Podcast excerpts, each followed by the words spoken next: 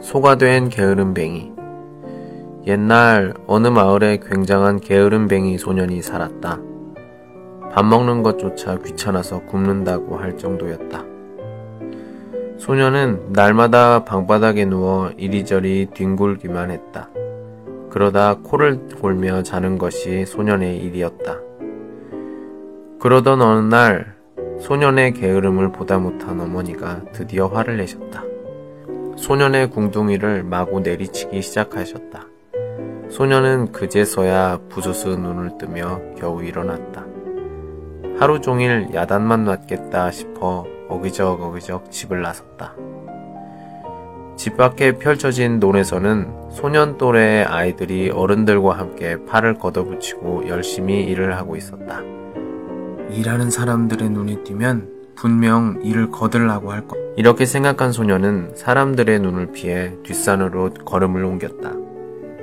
산을 오르던 소년이 이마에 땀을 닦을 때였다. 산기슭 풀밭에 황소 한 마리가 누워 있는 것이었다. 저 소는 저렇게 누워만 있으니 정말 좋겠다. 차라리 소로 태어날 걸.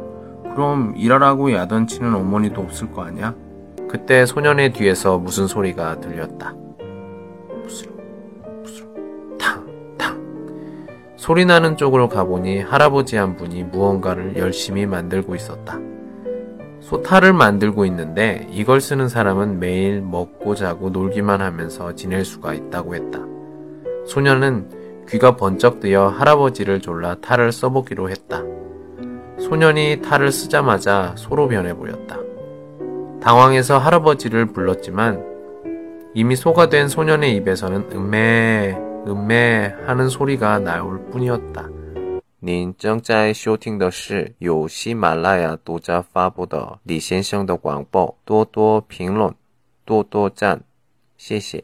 잠시 뒤 할아버지는 소가 된 소년을 끌고 가서 한 농부에게 팔아버렸다.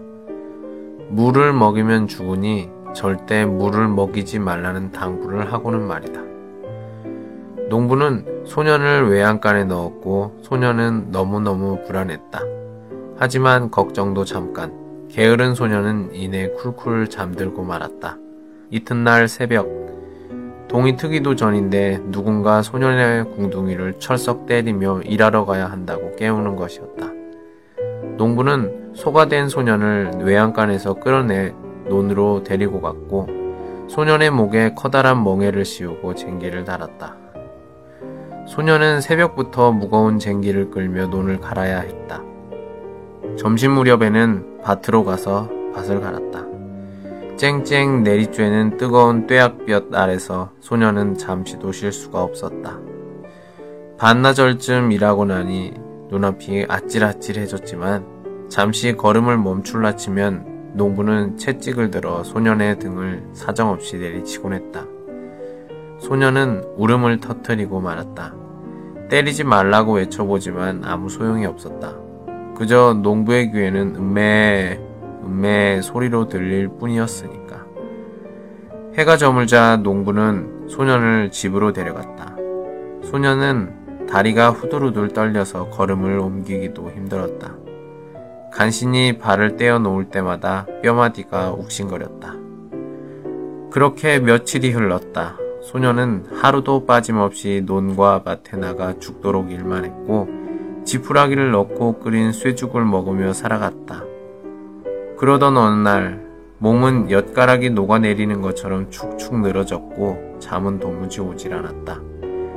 밤이 깊어갈수록 정신은 더욱 또렷해지기만 했다.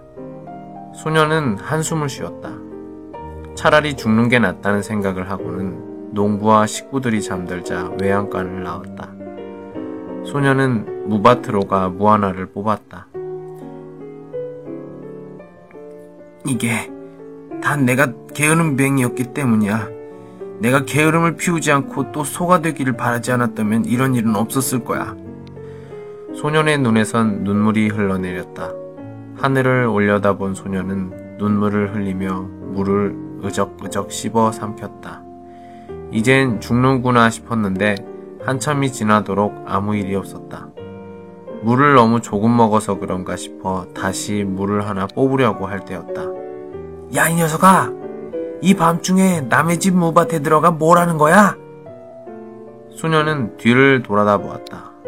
거기엔 무밭 주인이 소년을 향해 손가락질을 하며 소리치고 있었다.